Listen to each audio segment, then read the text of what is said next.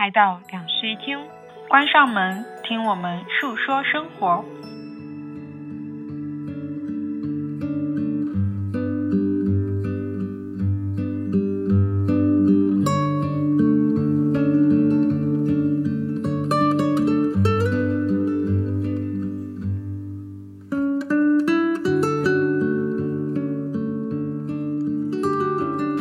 欢迎来到星期的两室一厅，我是陈一日。我是 Sunny，然后今天我们要聊一个叫做拖延症的问题，因为我跟三话题两个人，也不要是问题了。好，拖延症的话题。嗯，因为我跟 Sunny 两个人都是重度拖延症，所以我们就顺便拉来两个不拖延症的朋友来跟我们一起聊一聊这个话题。那让我们先来重新做一下自我介绍。我们这次决定带一个 MBTI 版的自我介绍。Hello，大家好，我是 E ENFP 的陈一日。我是 INTP 的 Sunny，各位父老乡亲，我想死你们啦！我是 ISFJ 的尾巴。你不觉得这个开场白一来就感觉非常的老吗？大家好，我是 ENFP（ 括号不拖延版的缺缺）。P 人，但是却不拖延。我们现在场上有三个 P 人，一个 J 人，但是呢，我跟 Sunny 两个人都是拖延症的人，另外两个人都是不拖拖延症的。延的不拖延症的人有什么称号吗？计划型人格？不对，缺缺你是计划型人格吗？也不完全是，哦，嗯，那我想先问一下缺缺，你为什么就是又 P？你的 P 体现在哪里啊？就是如果说有一个 DDL 给我的话，如果我不完成它，我会有一点点焦虑，但我也并不会为这个事情提前做一些计划，比如说我在某一个时间节点必须完成百分之几，我不会做这样的计划。哦，我先介绍一下，我跟缺缺是大学同学。然后我之所以觉得他完全不拖延呢，是因为在大学的时候我们就是同一个班的嘛，所以我们的作业都是一样的。哦，但是他是第一个做完的是吗？对他每一次都是作业布太牛了置下来，可能前两天就会把这个作业做完。我都是那种拖到最后一刻才会去动那个作业的人。我也是。是，嗯，那尾巴肯定也都是那种提前做作业的的是吗人是吗？那他，我先插一句，他刚刚那个完全就是 J 人的性格，对啊因为他是第一个完成的。不是这个事情，我得解释一下，就是陈毅对我有这个印象，是因为我清楚的记得，因为他的室友是历史学的课代表，然后我记得这个当时 我们第一门课就是古代历史的那个作业，然后老师在第一节课就给我们布置完了那个作业，并且明确的告诉了我们这个 deadline 是最后一门课的时候。但当时我第一次读大学，没什么经验，什么叫第一次读大学？谁不是第一次读大学？就是，我就想这个这个作业布置下来了，我要怎么去完成它呢？结果我就问了学长，然后学长就说：“那你就先写写看吧。”然后我就马上就写了一篇出来，然后第二天就问了我们的历史课代表，刚好也是陈一日的室友。我说我写完了，这个是不是可以交了？真的吗？可是我觉得好像大学里的每一门课，你的作业都交得很早啊。比起其他同学来说吧，相对早一点。哦，嗯，P 人中的 J 人，但我讲实话啊，我觉得我也是 P 人中的 J 人，我要为自己自证一下。没有人相信这件事情。没有人相信。我觉得我在做一件事情上非常的 J，就是当我要去某一个地方了，当我要开始某一些事情了，比如说假设啊，现在有两个情况，第一个情况是我要去旅行了。我计划我要去旅行了，那我就会率先的做下一个大的计划，计划说我要去旅行了这件事情。对，然后我还会放到我的行程表里面。我是一个有行程表的人，我还是一个非常喜欢用列表的人。我会，比如说我现在是从旅行中回到家里面一个状态，我就会把我家在家里面要接下来要干的事情，我都会把它们认真的写下来。我会用笔写下来，说我接下来要干这件、这件、这件跟这件事情。我觉得我很 J 吧，是不是很 J？哎，这个习惯其实我是跟你学的。读大学的时候，你会买一些花里胡哨的本子，然后就会把 要做的事情都写在上面。我以前都不会买那些本子的，然后我是看你买了之后，所以我才买那些本子的。就是做完一件什么事情之后，我会打勾，这样子。是吧？对，是的，而且所以我是不是 P 人中的 J 人？而且就是就是，比如说我们一起出门旅行的时候，你确实会提前很久就开始跟我预告说，让我看一下当地有什么好吃的东西，还会发给我十几二十篇推送，我原来我以前是把推文发给别人的，我现在都是自己做这件事情了。你以前会发给我，让我先看一看，说哦有什么好吃的，总结一下，然后就去。但是哦我想聊一个情况，就是你们刚才其实在说到，包括你刚才说到，说是做旅行计划和你会去写一些日程嘛，它这个其实是相当于是你生命当中你比较喜欢的一些事情，也我不一定是喜欢的，你做旅行计划肯定是因为没有开心，因为日程里面有包含，比如说我这一礼拜我要去完成什么工作，那我是说你喜欢做。计划这件事。哦，对，我喜欢做嗯计划这件事情。对那我们其实就是就事论事嘛。但是我们其实真的要去聊拖延症的话，是没有办法去聊我们喜欢的事情的，因为大家在面对自己喜欢的事情的时候，其实基本上大概率都是没有拖延症的。我觉得我们今天真正要聊的是在生活当中，在工作当中，就是非常理智的状态，就是我们不得不去做一件事情的时候，我们是不是有拖延症？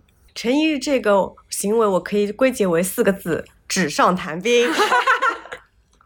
就是你会写进你的计划本里，但是你不会为这个计划做任何实质的行动。实质的行动包括订酒店、订机票、订每天的行程，它的交通是怎么去的，门票需不需要提前预定之类，我都非常讨厌这些东西。对不对？对啊所以，所以他其实还是个屁人。对，那其实我相比来说还比他稍微 J 一点，因为我很愿意订酒店之类的。我懂了，我们这个就是在比谁更加的 J，是不是？我们这个局。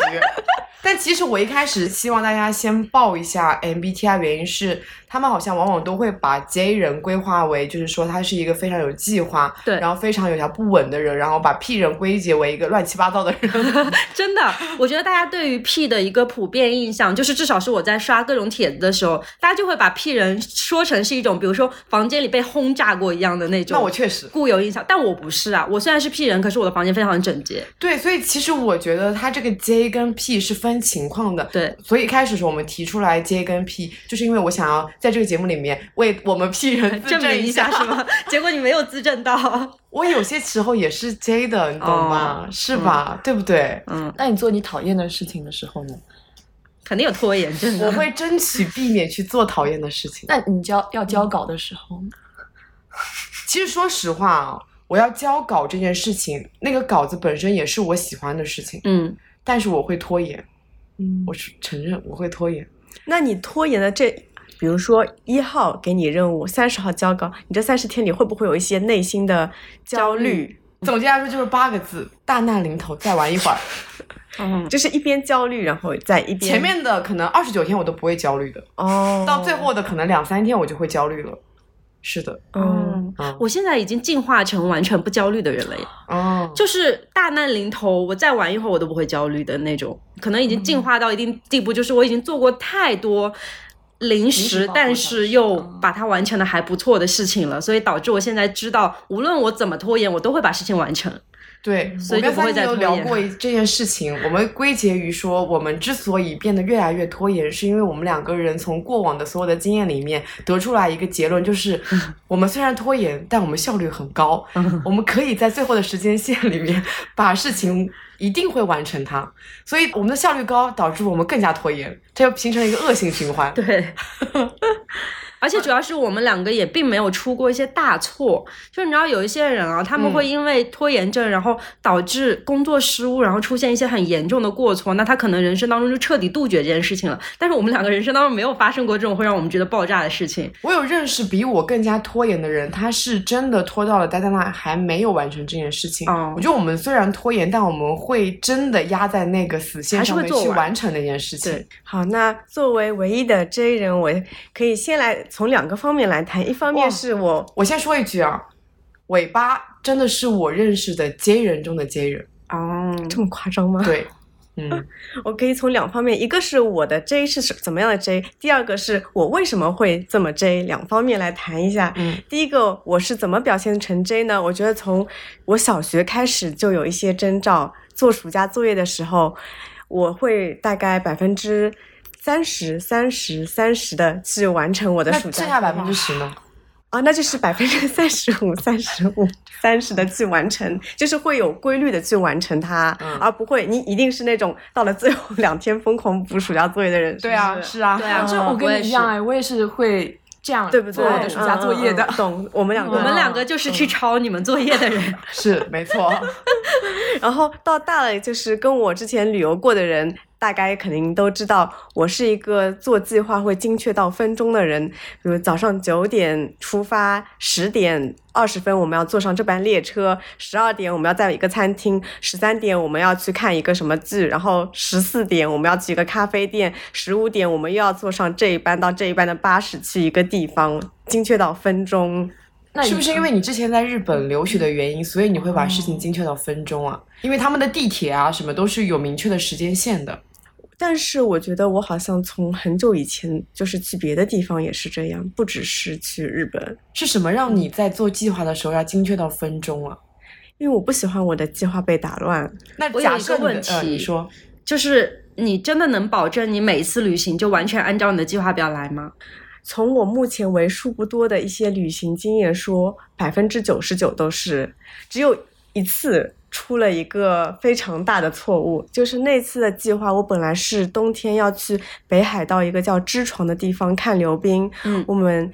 第一天坐了六个小时的火车到了那里，已经是深夜了嘛，睡了。第二天起来，酒店说这个地方有暴风雪，有一班车是回札幌的，嗯，你们如果错过了这班车，就会在这个小镇被困三天，因为所有的电车停了。于是第二天早上，我们又坐了六个小时的火车回去了。哇，所以就是我想问一个问题啊，嗯，你们在做计划的时候会考虑到类似于这种情况的 Plan B 吗？没有，我当时非非常确信我可以看到刘冰，所以我什么后面的计划都没有，都是按照那个刘冰的计划去做的。那你当下的那个情绪是什么？你会很失落吗？很焦虑？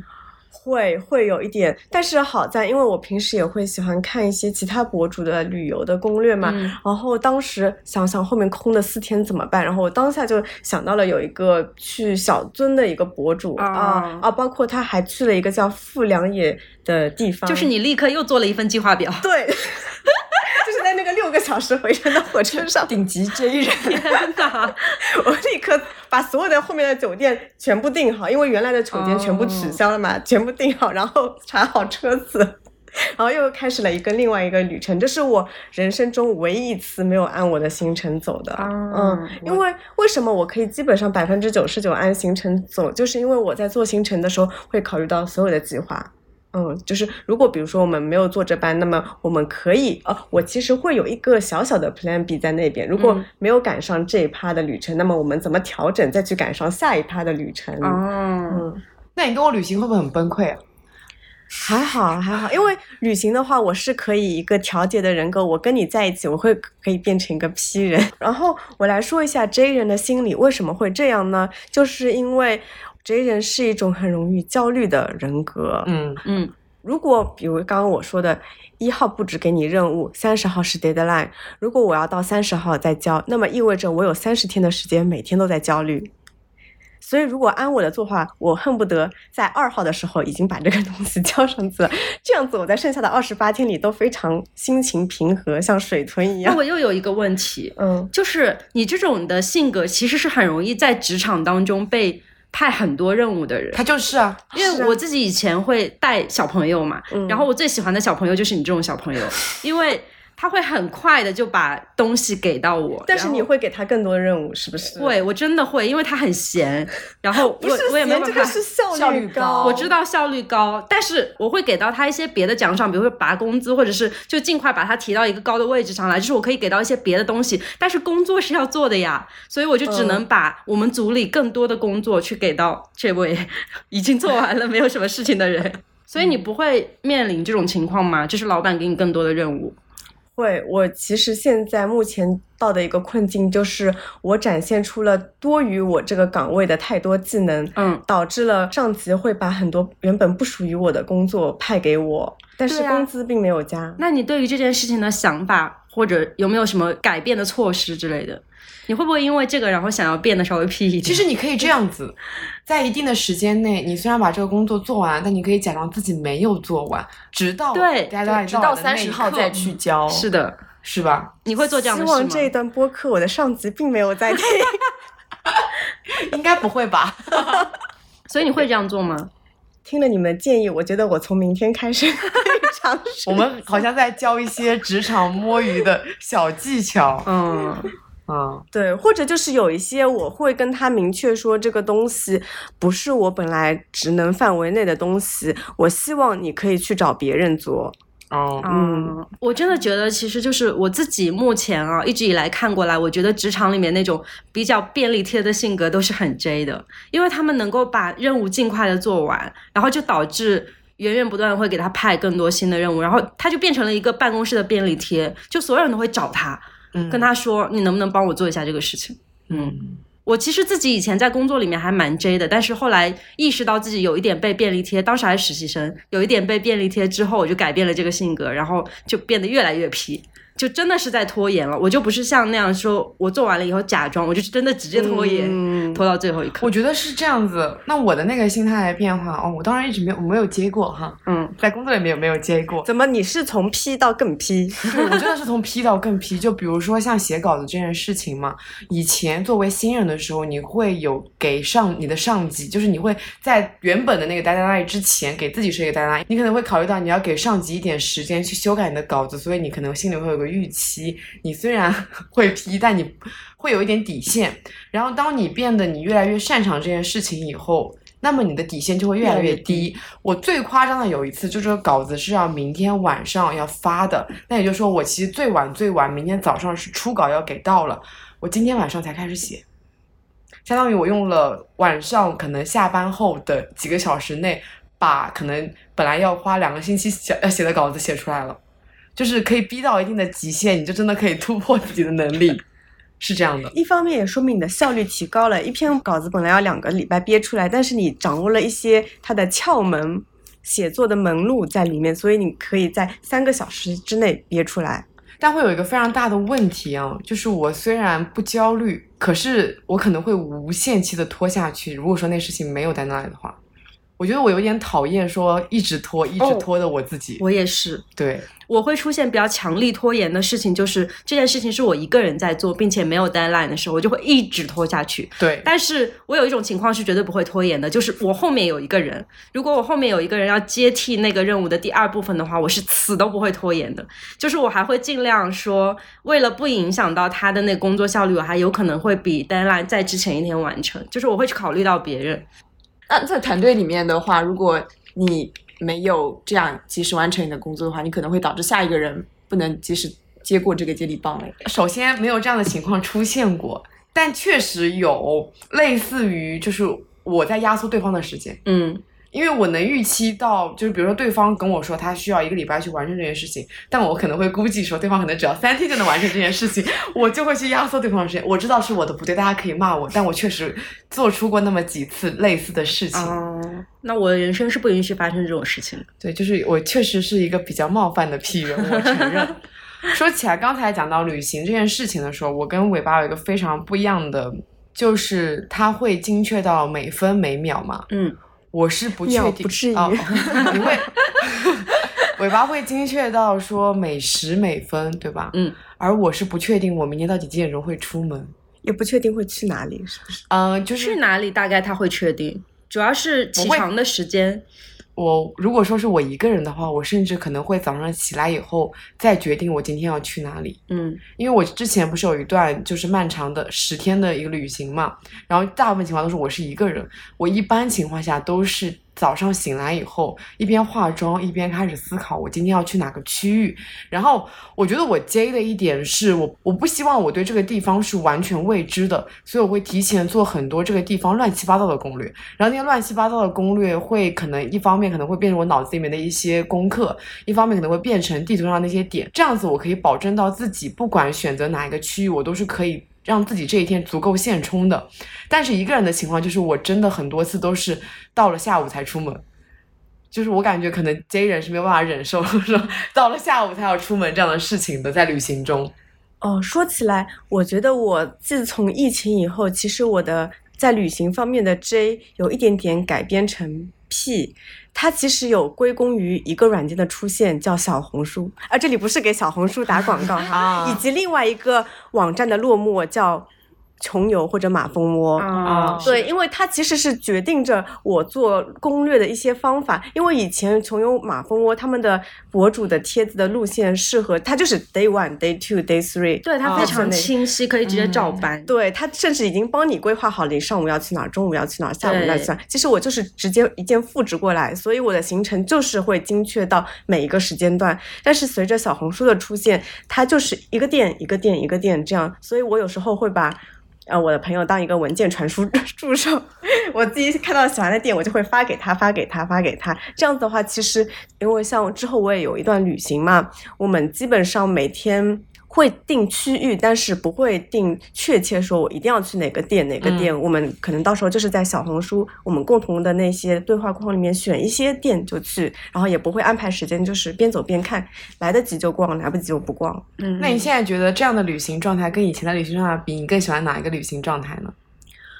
我觉得看地区，可能像呃亚洲地区，我会更偏向现在比较 P 的情况。嗯但是欧洲地区，因为它的旅行成本太贵了，它没有办法太允许我很任性的在那边逛。可能去欧洲的话，我还是会选择像穷游和马蜂窝这样子的非常时清楚的时间线。哦，那我有朋友就是随机到，他是真的什么攻略都不做，我啊他是真的我什么都不做的，哦。那我去欧洲玩都是什么都不做的。那我是不行，他是连就真的什么都不做，然后他、但他会到了一个地方以后，打问当地人是吗红书，哦，打开小红书，我是问当地人。现在真的都是打开小红书，他真的打开小红书看当地附近有什么，啊，我也是他，又去什么，这种是我没有办法接受的。我以前会打开马蜂窝看附近，你们知道马蜂窝还有附近这个功能吧？我不知道哎，这个是我没有办法接受的。我是完全因可以的为我不管怎么样，我很喜欢筛选，就有点毛病，就是我觉得如果说我得到了一个不是非常好的结果，我可能会觉得不太开心，所以我会希望我在前期做一个筛选。有我其实希望你的旅程是完美的。不是完美的，就是我其他我觉得可以不管，在食物这方面，我是希望我自己能吃到好吃的东西的，所以我会在吃到不好吃的东西的时候，我会觉得不开心。嗯，所以我在不会说随便走进一家路边的店，一定是查好了它的评价再进去。我就不一定是查好了它的评价，而是我觉得我自己有过一个内心的一个筛选。那如果筛选过后，他怎么样的结果我是能接受的，但是我没有办法接受我随机的去，非常非常随机的选择了一家店。嗯，嗯，对，有时候可能会有惊喜，但我知道这个大概率非常的低。我其实就是因为在过往的旅行当中得到太多这种随机性的惊喜了，所以我现在很习惯于这种做法。因为我其实光是刚才那个瞬间，我能想出来两个比较就是随机但是又很棒的例子是。我第一次去芬兰的时候，在赫尔辛基住那个民宿，然后他的房东是一个从事天文研究的学者，然后我的一天就是跟随他去工作了一天，嗯就是早上去他的那个习惯的咖啡店吃早餐，然后还跟着他去参观了他的工作的那种地方，就开放式的地方，然后下午又跟着他去超市，反正就是过了相当于是芬兰人的一天，那一天让我觉得很惊喜。然后还有一次就是也是非常随机的走进了，当时是在英国布里斯托的一个。画廊，然后走进去以后，发现那个老板很喜欢中国画，于是我就跟他攀谈，并且下午在他那里画了一幅中国画。哦就是这些经验都让我觉得随机性的旅行可以给到我非常大的惊喜，并且我基本上每一次都能够碰到一些奇怪的事儿，哦所以就导致我后来越发的不想做。我觉得我是可以接受旅行中的随机性，并且我也享受这个旅行，但除了美食不可以，明白？因为食物这件事情它真的太容易踩雷了。嗯而且我觉得我没有办法既适应现在的那个。呃，小红书它推荐美食的原因是因为大家在推荐的东西太营销化以及太雷同，就是而且大家会推荐更多有爆点、有热点的东西，而不是可能真正好吃的东西。对我觉得可能是跟我以前从事的工作有关系，所以我会对这东西特别挑剔。小红书上千赞的那些店几乎都要排队，嗯，对，嗯我不喜欢排队，这也是一个原因。对对对，对，因为它越高赞就会越被人搜索到，然后大家都会越去倾向选择那家店，所以它的排队又会越严重。但这样子可能你得到的反馈会越差，因为你花了很长的时间去吃一个可能本来只是本地人会去吃的一个家常的味道，那你就会觉得你会在你的那个味道上面去加成你本来等待的时间，你就会觉得它不值得。所以我觉得这样其实是没有必要的，所以我会希望我在前期的时候做一些更多的时间去做筛选，这是我接的部分吧。嗯，那你会提前预定餐厅吗？有时候会，所以你在吃上面其实还蛮有计划性的。对，我觉得我是在吃上面有计划，其他可能没什么计划。那如果你去了一个店，发现他门口大排长队，你会走你最多能接受多少三十分钟？嗯，哦超过三十分钟我不能再接受了。哪怕它是一个你非常想吃的东西。如果是非常想吃的东西，我一定会提前预定。嗯，是的没有商家说不能预定，就是来排队。那就不吃。可能会有 Plan B。对，对，也不一定非要盯着他家吃。嗯我是非常非常讨厌排排队的人，我可能预制连三十分钟都不到，我到十五分钟我就会开始很焦躁。可能三十分钟以上，就算是再好吃的，在你眼里都会食之无味。对我，因为会有很高的期待，我都等了三十分钟了，你不能不好吃。对，，所以我真的不太建议大家去排队等吃的，排队等吃的。嗯，哦，是的。哎，怎么聊到了这部分了？不是 跑在聊拖延症吗？我们。那我们就聊回拖延症这个话题，嗯，聊聊我们俩的重度拖延吧。好啊。之前我们其实本来想就这个问题去做一下心理咨询的，因为我觉得我们两个真的太重度拖延了。我们两个做心理咨询有一个问题，就是我们根本不为这件事情感到任何的心理不舒服。对我们俩最大的问题就是，我们虽然清楚的明白自己都是重度拖延症，但但是我们非常自洽并没有想要为此而做出非常大的努力去改变它。没有，真的没有。因为你们没有遇到过因为拖延而产生过严重后果的事情，所以就就就放任着，这样就觉得这是 OK 的。对，或许有一天，可能不要诅咒我，我希望这样一天永远不要到来。那就也也不不必去看一下，呃，做做一下咨询啊。可是我刚才有讲到说，其实，在那个非常非常非常拖的那个过程里面，是有一点讨厌自己这么拖的。特别是一个人在做事情的时候，对，我也会。是的，就是是我明明已经就是因为这件事情是我自己的事情嘛，我会那我肯定也会给自己一个 deadline。就你已经然后我就会跳脱出来审视自己了。我在审视我自己。是的，我就会发现我没有办法在我自己定的那个 deadline 去完成它，因为那个 deadline 是不是世俗给我定的，不是一个嗯客观的事情，就是我只是给自己定了一个事情。对那我就不按照我自己的计划去行事。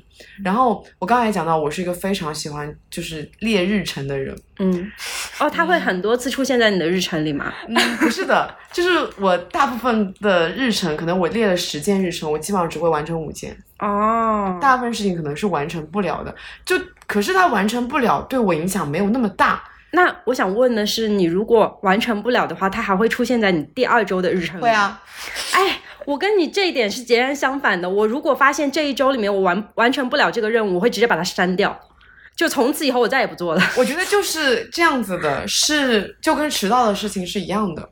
迟到是我拖延症的一个表现。我以为我能在这个规定的时间内到达，嗯，那么那我肯定心里面是这么想的。我心里面不是故意的想要迟到，我不是为了迟到而迟到的，嗯，对吧？可是就是因为一些这样子又拖这边拖一拖，然后这边拖一拖的原因，我迟到了。我觉得这件事情跟我列日程是一样的。我以为我自己可以在这周内去完成十件事情，但后来发现我这边拖一拖，那边拖一拖，我只能完成五件事情。啊，我内心以为的跟我实际去实操的，就是是有差距的。嗯，这是我的拖延症。对，那我更严重一点，我还迟到。哎，那我想问个问题，你今年有坐坐高铁动车迟到过吗？有一次，有那么一次，呃，但那一次是去苏州，所以我因为去上海去苏州的车非常的非常多我在去高铁站的路上预感到我即将误车的时候，改签了那班车，嗯，影响不大，所以所以影响不大我。记得好像就是在大学的时候，你经常改签，你已经熟练掌握了各种 改签、延长补票，呃，什么，反反正就是各类的买票的技能。啊技能。他就是，我记得好好像还有一件很离谱的事情，就是有一天要去坐动车了，你到站了，告诉我你身份证没带。我已经忘记这件事情了。我也不知道你是怎么补救的，后来反正好像这样的事情，类似的事情发生过很多。近几年有一次是我到站了以后，发现我去错站了。就是因为上海有好几个站，啊啊啊上海站跟啊啊虹桥站，啊啊啊！那件事我我有一次记得。是我到了那一个地方以后，发现我误车了，然后我就要改签下一班，然后改签下一班是要去另外一个高铁站的，哦，是，然后你还傻傻的以为是在这个高铁站，然后在那里等了很久。没有没有，我就去改签，就去另外他一个地方改签就直接了去了。哦是的，对，我觉得我现在有这么一点成熟了，我现在误车不怎么误车了，在长大但我经常卡在那个车快要开的时候进啊站，踩点去，嗯对，踩点到。就就还是因为你没有遭遇过什么严重的后果啊。嗯，但是这个是可以补救的，所以你也觉得还好，就是你还下一次还是会卡着那个检票的时间点在。我因为拖延症调整了自己很多的心态，就是我并不会因为我自己错过了一班车而感觉到非常的伤心跟失望，我会非常非常熟练的进行一系列的操作。所以很多人在经历那些就是呃出了差错的事情之后，他们会选择说去改变自己的这个拖延症的习惯，但是他是改变自己的心态。哦，对记对不，记得有一次我订我们俩的票，我记得诸暨去上海我订错了日期，订成了可能下个月还是下个礼拜第。二天，哦，订成第二天的是吗？然后我们就在车站里面当场又买了一场新的票。是的，因为进站的时候发现刷不进去。我以为你们又在诸暨玩了一天。那没有，那是第二天估计就要回上海了，必须要回上海了。对，嗯，这样的事情常常发生，但最后都解决的解决掉了，以至于我都不太记得这样的事情发生过多少次了。是的，那误机有过吗？误班车没有过。有过一次，嗯，对，人生中只有过一次误机啊，多么是了不起、啊！你自己的原因吗？还是不是我交通的原因？是因为航空公司的原因，我要把事情归咎给航空公司。这件事情我不知道我有没有在节目里面讲过，是我有一次在坐飞机，然后那个飞机可能本来应该是十点飞的吧，没有很哦，可能是八点还是几点，反正是个早班机。然后呢，我去买一个汉堡王，买一个早餐，然后呃，我朋友在那边买早餐，我先去那个登机口等他了嘛。我是已经到登机口了。然后我到登机口的时候，它大概离那个飞机起飞，起飞其实可能可能还有个三十五分钟到四十分钟的样子，但因为那时候还年轻嘛，没有注意到就是登机时间跟起飞时间是两件事情。然后它又不是那种通道的，它是要坐接驳车的、摆渡车的，所以它又是它又是个联航，以至于它怎么样都不可以为了我们几个人再派一辆车。嗯，所以我们其实是没有误机，我们误了那个接摆渡车我们误了那个摆渡车的时间就差一分钟。我已经在那边，我求那个空姐说能不能让我们再上那个摆渡车，等我们一分钟。一分钟以后，我朋友来了，但那个摆渡车已经开走了，嗯我们因此而误机了。那后面是航空公司有免费帮你们改签，对，改到了当天晚上飞的，但其实浪费了一整天的时间。嗯嗯，就我也想请你先推荐给我那个花样非洲是吗？那个朴宝剑，因为逛那个帽子店试帽子误记，在酒店飞机场的酒店睡了一晚。我最近一次去赶飞机，比较赶的是跟我另外一个朋友，我觉得他比我还要不紧不慢，就是是真的。比如说我们计划三十分出门，那样子的时间可能刚刚好，可能提前一个小时到机场，嗯因为我觉得提前一个小时到机场已经是比较紧张的时间了，毕竟是赶嗯飞机嘛。对，他们五十分才出门，我已经在那边等待他们，他们五十分才慢悠悠的出门。天哪，然后呢，那个帮我们赶路的那个司机，他其实一直在那边说，你们这一班啊很危险的，非常的危险，然后不一定赶得上。但我们到了机场的时候，我是，呃，因为我提前值机了，所以我可以直接拿我的电子登机牌，也不用托运去登去安检，所以我的时间是较为宽裕的。他们连连值机都没有值机，你知道吗？所以这个时间是更加紧张。嗯但是我们遇到了非常好的航空公司，因为它那个箱子可能本来可能已经超过了那个登机箱的大小，嗯但因为我们的时间非常的紧张，所以他就直接看了一眼那个箱子，让我们赶紧去过安检了。我们赶在了那个机场播报我们的名字，就是在机场播报我们的名字，哦要寻找说谁谁谁谁谁谁快点上飞机，然后就快点到那个登机口登机的时候，我们终于到了那个飞登机口了，就全机的人都在等我们。然后我就问我那个朋友说：“你是不是？”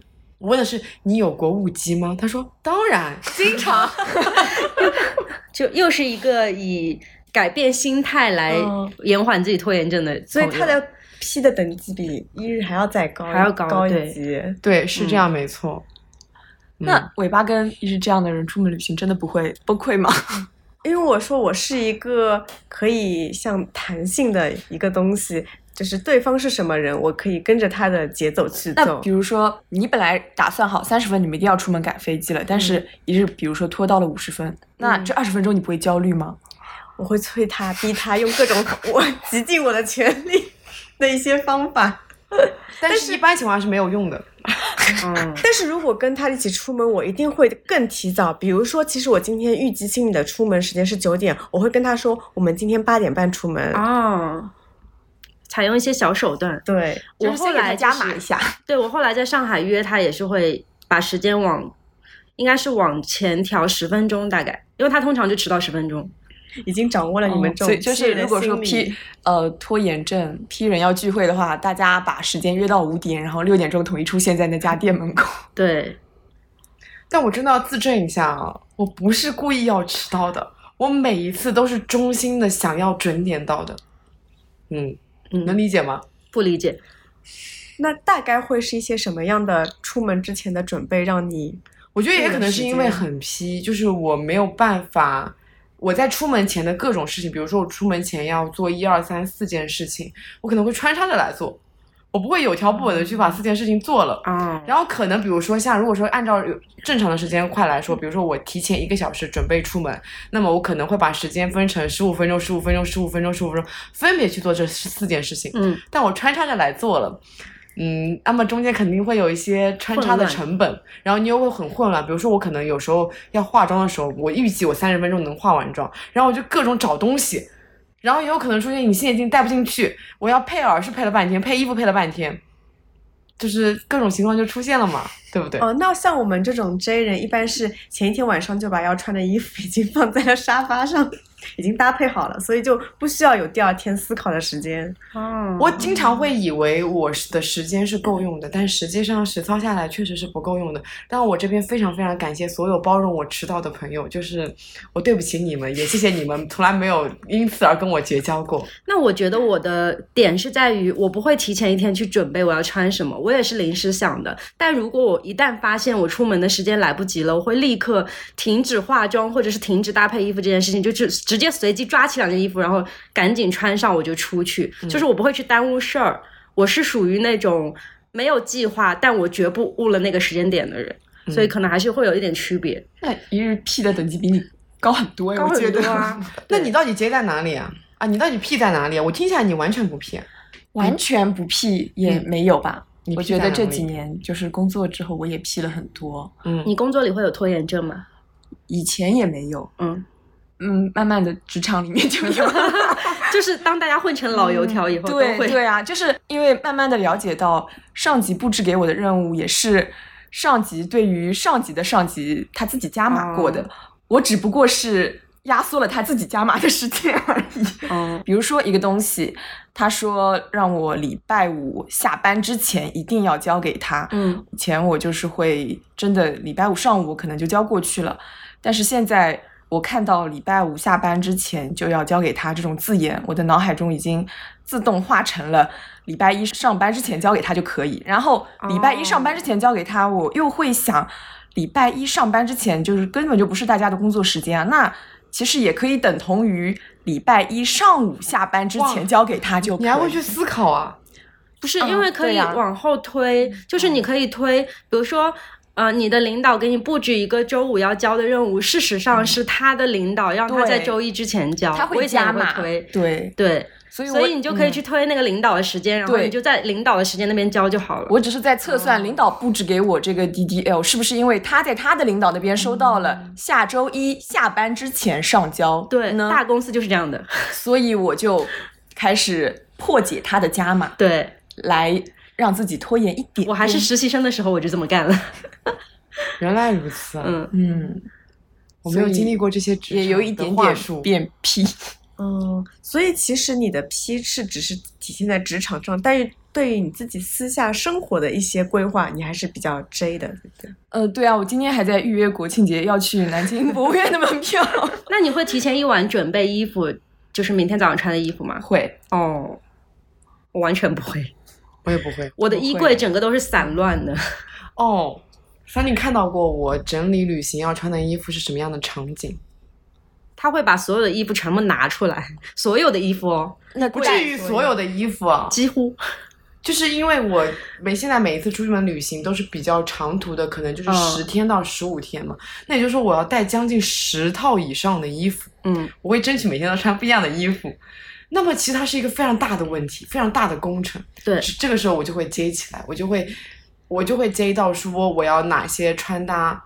呃，就是比如说我带一条裤子，那我就要去考虑这条裤子它可以搭配搭配两到三件这样的衣服。啊然后我带一个配饰，那个配饰要去搭配什么样的？啊我好像在玩那个奇迹暖暖那种小游戏啊。跟你讲，就是我以前是从来没有什么衣服搭配的那种概念的，因为我之前买衣服的状态就是。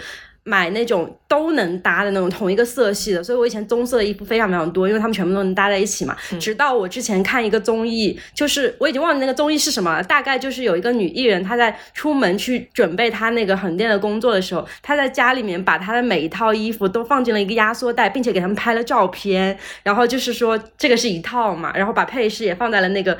保鲜袋里面，然后放了进去，我才意识到原来有人会为了搭配这件事情做这么多的努力。我觉得我蛮努力的，嗯，对，因为我的搭配非常的复杂，就是包括了可能配饰、耳环，还有那个什么项链戒指。哎，但是其实哦，就是你在旅行之前准备你的衣服和你平时就是不是提前一个晚上准备的这个行动也如出一辙，因为你只会在旅行前一天最后一刻你才会整理你的衣服，对，是的，所以其实是一样的，还是有拖延症。嗯，嗯，拖到不能再拖的时候，开始花很长很长的时间。而且我一直觉得我不可思议的一件事情哦，收拾行李居然是这么耗费时间的事情。对，我一直以为你就是说，那不就是叠几件衣服，收拾一下你的化妆品、护肤品，然后还有什么你要带出门的一些什么生活用生活用品充啊电宝之类的，明明感觉听起来是个非常小的工程，是不是？可是我发现我每一次出门旅行总会忘记带东西。呃，会忘记带东西是一方面，总是忘记带这很长时个，间收拾或者忘记带那个，然后你会发现你会，我会花费三到五个小时去整理我出门前的行李。我告诉你，就是为了破解这种情况，我特地准备了一个专门的旅行箱，就是它里面放了我所有东西的第二套，这样我就可以确保我可以拎起来就走。因为旅行前就是会有一个备忘录，但是那个条条对照，对备忘录它是可以，你有了这个东西点一下打勾没有打勾，我没有，我会用的，我会用的。啊，跟你学的，跟你学的。我反正就是直接完全准备好在那个箱子里面，它就一直都在那里了。嗯，我会用的。那你怎么还会对啊，忘东西？，为什么？这次出门旅行前忘记勾了，忘记打勾了。哦，这么说起来，我有一个心态哦，就是当我打完了我所有的勾的时候，我会觉得有一种满足感。那大家都会吧？就是你做计划的时候去打勾，大家都会有一种爽感。完成了之后就打勾就。但我发现我的随机性在于我随机性做计划，我不是说我所有的事情可能都要去做计划，我想起来我就会做一下心。血来潮搞一下对，心血来潮就会去做一下计划，嗯并不是说我所有的事情我都会去做计划。对因为 iPhone 那个备忘录，其实我每个旅行它会有一些小的调整里面的 list，但是呢，它大差不差，永远就是必要的那些就是在这边，只是我每次旅行前有一些小的调整哦会删掉，然后再加一条这样子。嗯，然后说起来，关于旅行这件事情啊，我觉得我跟三妮有一点非常像的，就是我们都是那种比较冲动型加拖延型的人格。比如说，我们现在定下了我们可能一两个月后的旅行，那么想起来这件事情的那一刻，我们就会立刻去执行。比如说要去看酒店跟机票，看我们要去哪儿这样的事情，当下会立刻去做。非常好笑，就是我们前两天的时候刚刚在订十一月份旅行的那个机票，但其实这件事情我们订好已经非常非常久了，就是我们大概在三四月份的时候就确定了我们十一月份要去哪里，然后这个中间一直没有人提起来这件事情，也没有人提起要订机票这件事情，直到有一天我跟他突然聊起说，哎，好像该订机票了，然后当天我们就把机票给订完了，然后订完了以后呢，他又开始问我说，那我们酒店呢？我说，唉再说吧。对，然后呢，我不知道为什么我又心血来潮，就想说，哎，那我们看看我们要去哪儿吧。然后我就打开了我的 X Mind，就是那个思维导图思维导图，我就打开，我现在旅行超爱做思维导图的，就是就一个大括号，然后开始规划我这几天要在哪里，这几天要在哪里，这几天在哪里。做完这件事情以后，我就说啊，发给他吧，我又结束了又结束了。然后到了旅行前，真正的要开始之前，可能又过了一两个月了，就是我们才会真正的就是说思考，哎，我们要去哪里？对，因为我其实就是在等他的那个每天定好要去哪里之后嘛，我就开始订酒店。我订完酒店以后，我就开始甩甩手掌柜了。我就对啊随便吧，是的，但我遇到了我比我人生我人生中更 J 的人，嗯，就是我们一起会去旅行的那位同伴。嗯 呃，今天其实我们四个人一起去爬了山，在爬山的途中，我还在那边跟他聊订酒店的事情。我在一边爬山的时候，一边跟他订了一个酒店。对，因为他是希望，他是那种恨不得我们今天订完机票以后，马上把所有的酒店都顺便订完的人。所以其实离我们订机票已经过了一个月，已经到达了他一个焦虑的极限。哦，峰值了。对，就是已经订完机票一个月了，居然都还没有订酒店，他就是非常焦虑，所以他今天一直在微信问我说，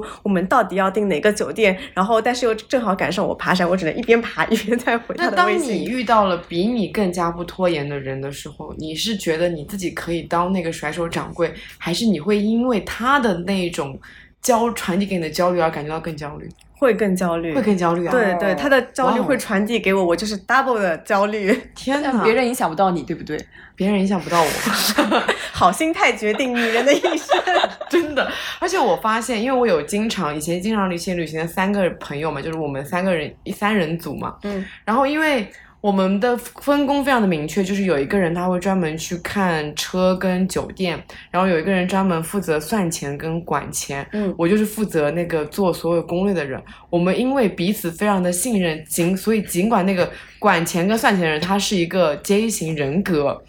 但他从来不会因为我什么事情都没有通知他，因为我都是前一天我才会通知他我明天要去干嘛的人，他不会因为我什么事情都没有通知他而感觉到焦虑，因为就已经建立起了非常足够的那种信任感。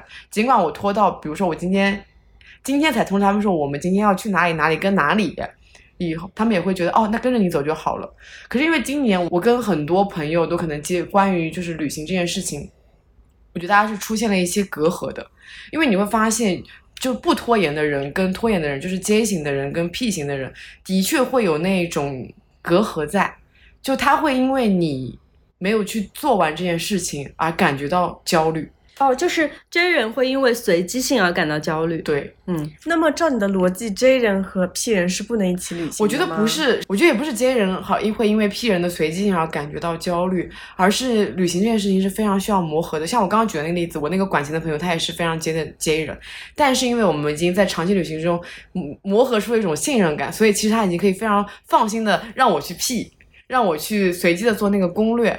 但是呢，就是比如说，如果说你跟第一次，就是你跟很少很少一起旅行的一些朋友，那么你其实是是需要互相知会一下，你们双方是什么样子的一个性格，你们双方是怎么样去计划这个旅行的。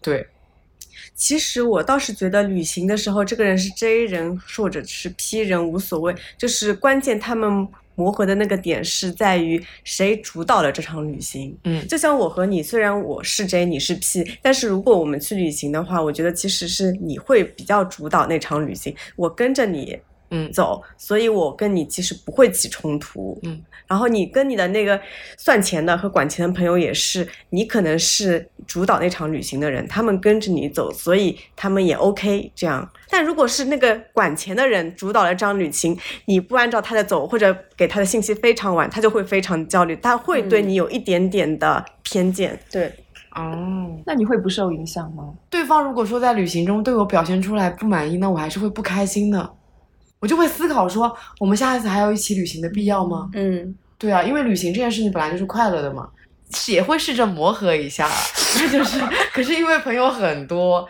你可以下一个朋友。你有没有在旅行中跟朋友吵过架？那倒不至于在当下旅行中跟朋友去吵架，因为我觉得不管怎么样，旅行一旦开始，还是要保持这个愉快的心情的，不要在当下去吵架。嗯，对，但可能事后就是再也不联系了。就旅行是一个非常特例的事情。嗯你抛开旅行这件事情，日常其实交流没有什么问题，只是可能会减少一些长期的旅行计划。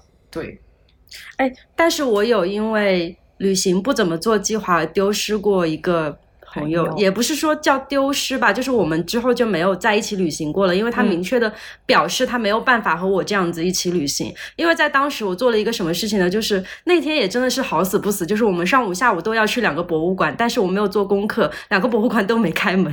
哦，嗯，然后就导致他非常的失望，然后我又没有 Plan B，所以最后我们就是那一天其实玩的都没有很开心，然后再加上我们第二天又要走了，所以那个博物馆是真的就没有去成。然后我这位朋友呢，他是那种就是假期比较少的人，所以他会觉得自己的时间被浪费了。然后他后来也很明确的跟我表达了自己的不开心，我跟他道歉，但是我觉得这个事情没有办法补救，嗯，所以后来他就很明确的跟我说，要不就是。他以后来做计划，然后我们一起去旅行；要不就是可能没有办法跟我一起去旅行了。但是后来我们就是没有在一起去旅行过。哦，嗯，反正那个当下我觉得还蛮对不起他的，因为确实是没有做功课，然后导致最后一天两个馆都没有去成。哦，那确实，如果是自己一个人旅行，就觉得无所谓了。对，我就觉得反正还有下一次，所以我心态会放平。但是一旦影响到了别人，我就会觉得有点愧疚。但是他身为一个 J 人，他不是应该先自己先查查攻略吗？他还真的没有查，他就是完全信任我。嗯因为当时那个情况也比较特殊，就是我去过那个城市。嗯嗯，那我不相信你陈一日，他查过的地方我会再查一遍，以防他他查的信息有误。对，是这样的。我是一个没有什么求证精神的人，只喜欢在旅行中去做筛选这件事情。我享受那个筛选的过程。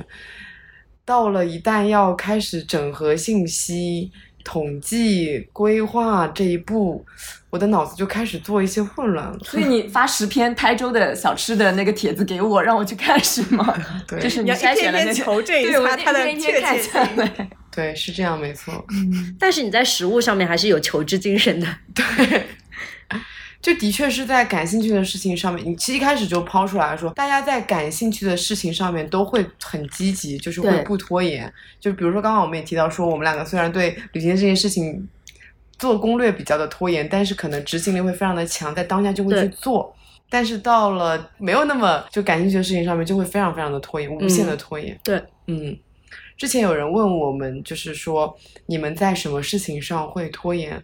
我们异口同声的说，在任何事情上面都会拖延。刚才已经讲到了旅行啊，在工作上面啊，在生活上面，其实几乎大部分的情况下，我们都在能拖就拖。对但是我觉得我们都会有一个底线在那里，比如说像 Sunny 就不会迟到，我觉得就是呃迟到这件事情就并不是我的底线，我的底线就是食物吧，我不想要吃到不好吃的东西，我会因此而做一些努力。嗯，对，其实我的底线就是不影响到下一个人，包括迟到这件事情也是为了不影响到跟我一起的那个人嘛。对，嗯我会我反正努力的去改变自己的心态。好好的，嗯，对啊，心态就是不要因为自己的拖延症而拖延到下一个人。就任凭你们再怎么道德谴责我，我都不为所动，嗯，是这样吗？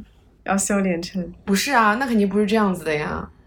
我觉得那还是你说的心态升级是指心态升级就是就是要努力的去考虑一下别人的感受，啊，就是要变成一个 J 这不是一点点的人，就是要去考虑一下别人的感受。但是其实嗯有的时候迟到是有补救措施的。嗯像我之前，我有一个特别屁的朋友，就是我觉得可能他比你迟到的还要更严重一点，而且他的迟到是随机性的，嗯就是十到三十分钟随机这样。就我甚至没有办法提前告诉他说，我给你提前多是多久的时间，因为他是一个非常随机的迟到状态，但是他又每次都会迟到。然后这位朋友他给到我们这个圈子的方式，就是他经常会，比如说买饮料过来，或者是哦买什么东西过来，就是来缓解一下我们那个当下的一个心情，所以他是会补救的。那我觉得这样的措施就可以稍微降低一点你迟到的那个影响别人的态度，就是大家可能不那么生气。对，我觉得我的那个就是我不会迟到十五分钟以后，应该吧？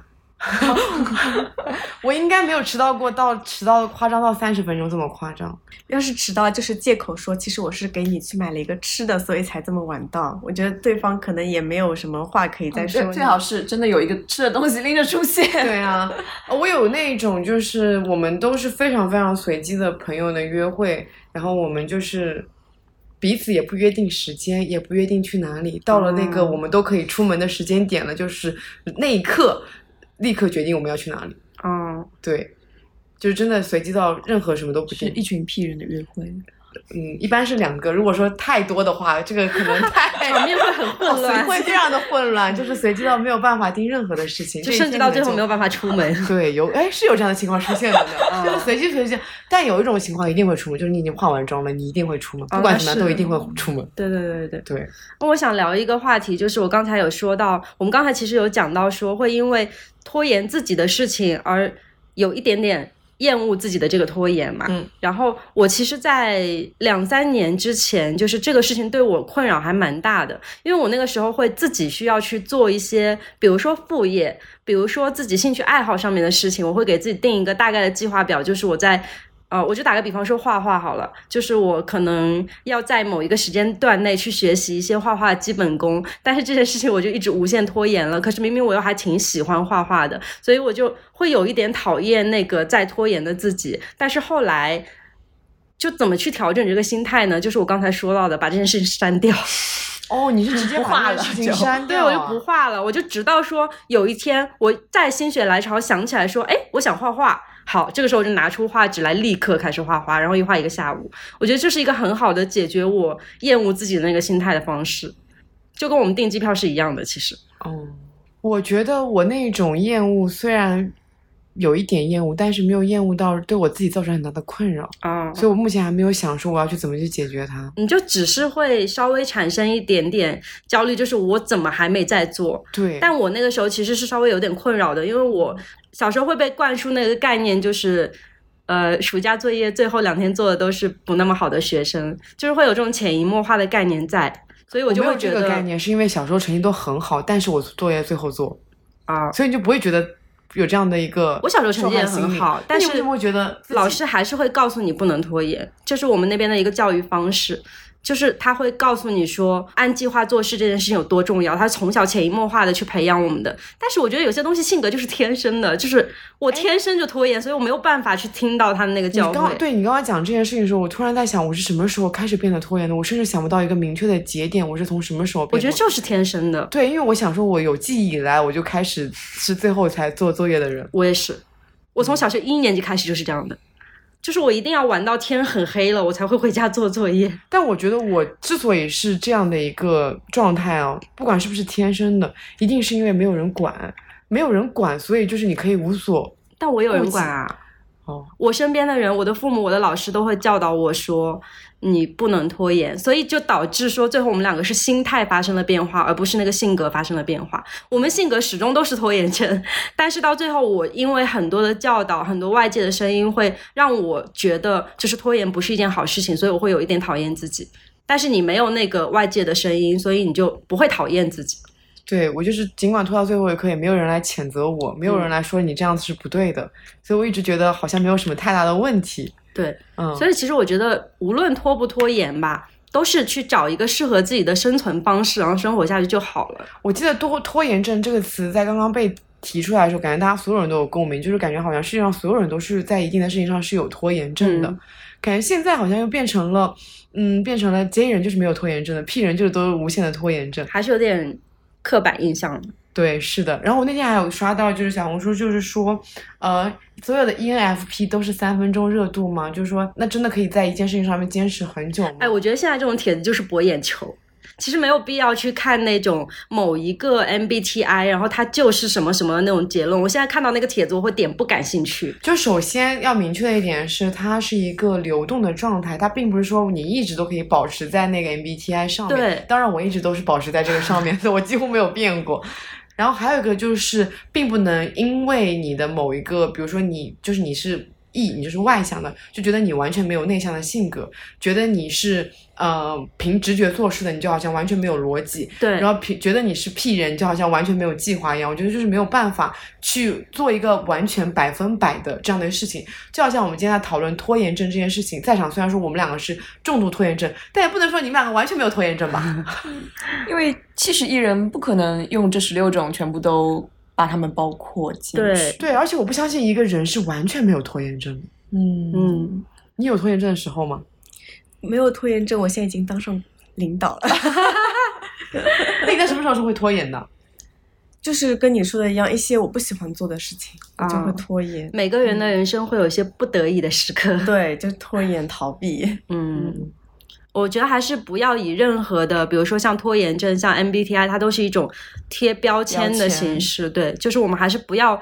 首先是不要往自己身上去安那个标签，就是很多人在测出 MBTI 之后，会把它真的当成是一个自己永久的分类去交朋友，或者是外化自己的一些性格。我觉得这是真的是没有必要的。哎，我突然想到，就是说你刚刚提到标签性这件事情嘛，嗯在拖延症这个词刚刚出来的时候，我意识到我自己是一个非常重度的拖延症。我那时候其实是因为这个标签而影响到我自己的心态的，我会觉得、啊，我的怎么我的拖延症怎么这么严重？我好讨厌我自己啊！嗯，后来就是因为改变了自己的心态，就不会因为这件事情它是一个标签而去厌恶我自己。对对对，就好像现在我们在讨论标标签化这件事情的时候，感觉就是你不要因为一个标签，你就觉得你把自己归类成某一种人，而因此而去呃非常的炫耀或者说去讨厌一个这样的标签。是的。对，因为我之前其实看到一些让我觉得很厌恶的帖子，就是他会去归类，就是把一些 MBTI 跟另一些 MBTI 放在一起说，这两类人很适合交朋友。我真的觉得像这种很固定、很绝对的帖子，它会引起我的反感。就是你没有必要非去把人框得很死，就是它只是一个很娱乐性质的东西，我们可以借机去了解我们自己。它是一个参考，我觉得。对，但是你没有必要去把它分成每一个人是什么样子。嗯，对，人跟人之间是很随机性的。就像是我们小学的时候研究星座，说这个星座和那个星座的啊人对不合，那个星座的人这个星座人可以交朋友这样子。对，对，就是每个年代都会有一个 流行的标。签。对，是的。嗯因为我觉得，无论是以前流行的那种星座匹配，还是现在 MBTI，其实都是现代人为自己的行为找的一些借口。我觉得其实所有的那种嗯总结现象的词，比如说像拖延症，这些都都是为了给自己找一些借口，不是吗？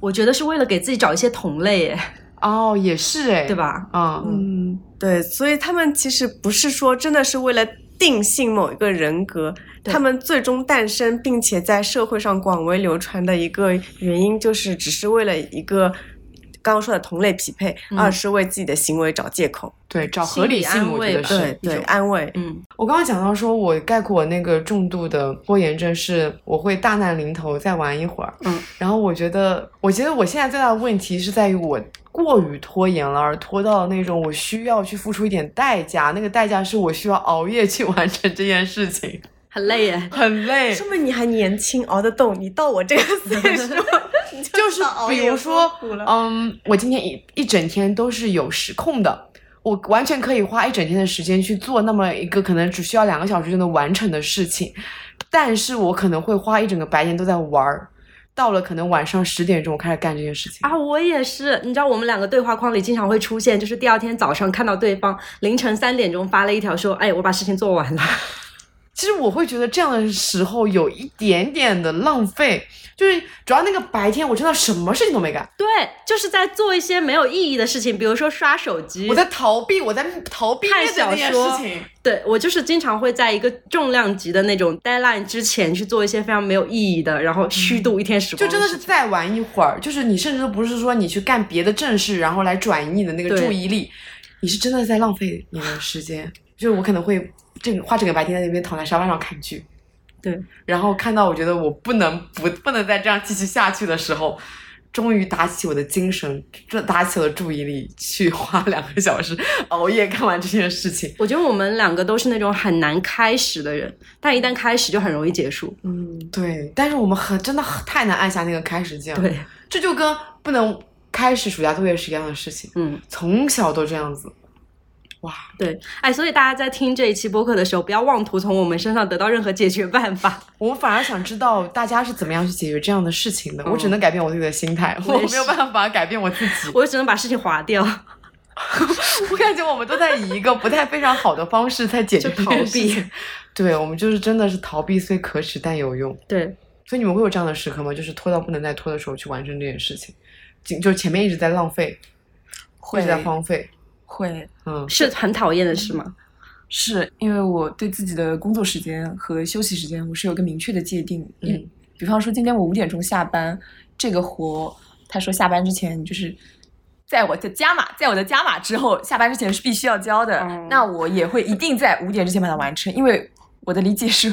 五点之后，我工作不带薪，我没办法接受我在不带薪的时间里去完成我的工作，哦所以我没有在拖延啊必须给它做完。对，那没这就是一个说服我的理由啊。我们会拖到工作之后，对就是宁愿自己晚上无心加班，是他做出来。对，对，没错。我会就比如说我一样，刚刚提到写稿子这件事情，我明明可以在上班时间正常的我坐在那边坐班的时间里面去把这个稿子完成，因为你看我回到家也就是写两个稿，两个小时就把这稿子写完了，但我不知道为什么我就会拖到下班以后嗯，开始干这件事情。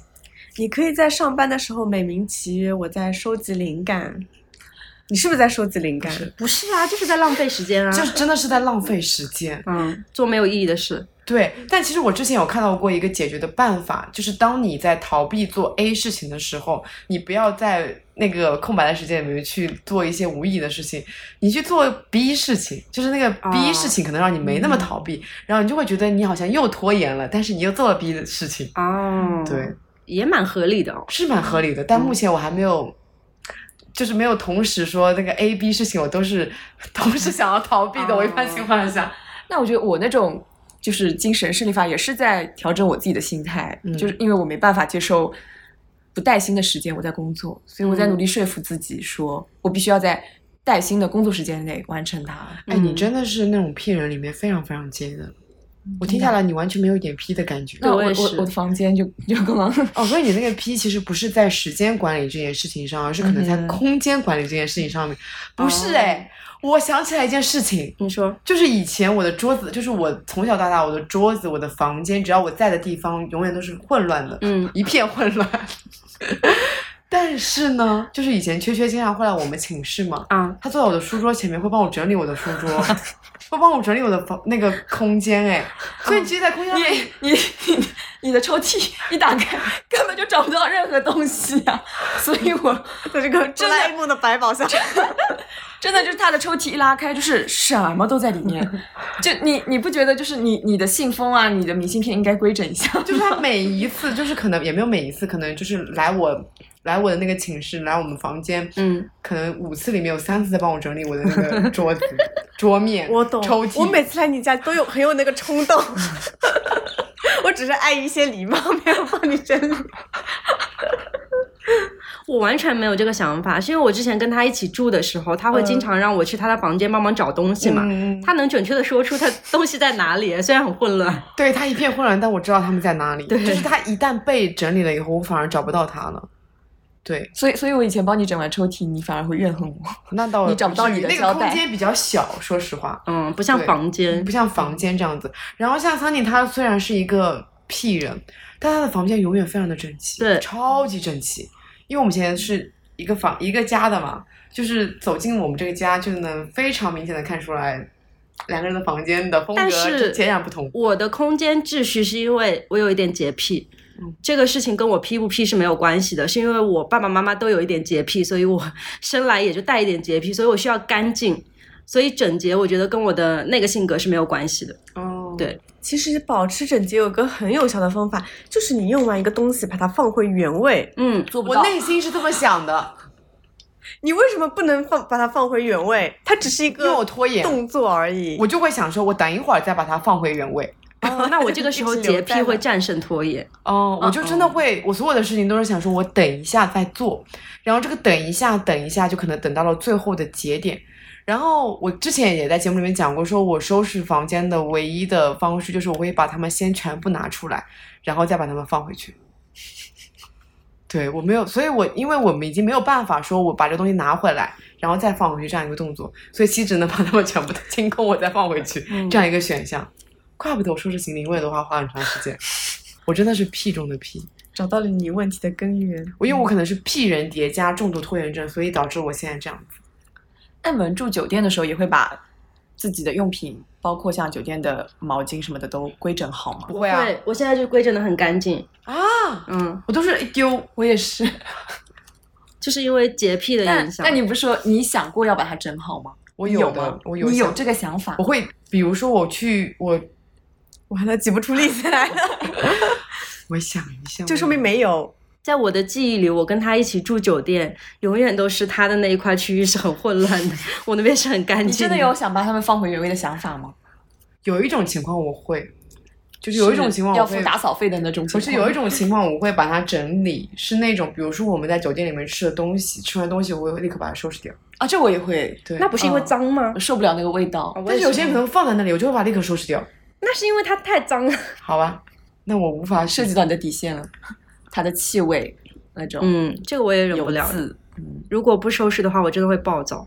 那我还有什么想要整理的时候吗？住朋友家的时候，我会帮他叠被子，就住朋友家，你还是会保持那个空间是，我会保持礼貌。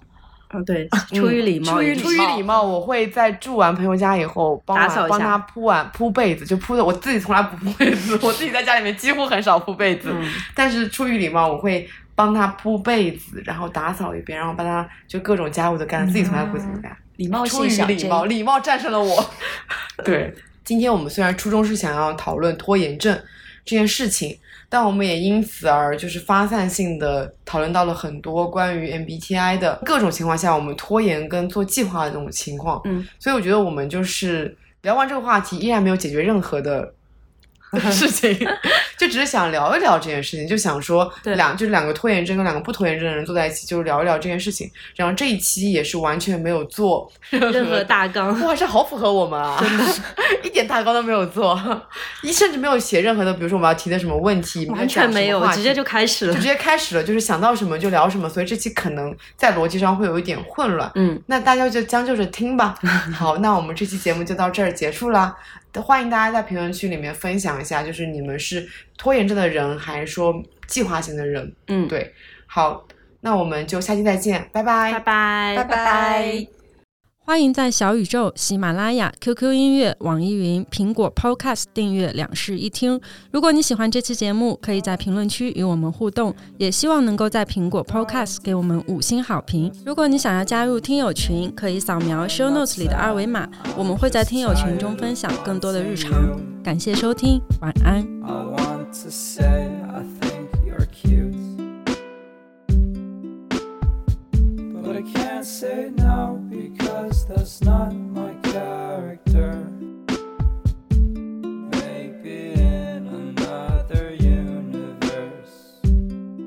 I just think that it's funny that I cannot bring myself and my conscience to rid of my butterfly things. I don't feel right when I'm not with you. I'll keep you in sight, but I won't pursue. I'm not sad, I'm just tired of wanting you.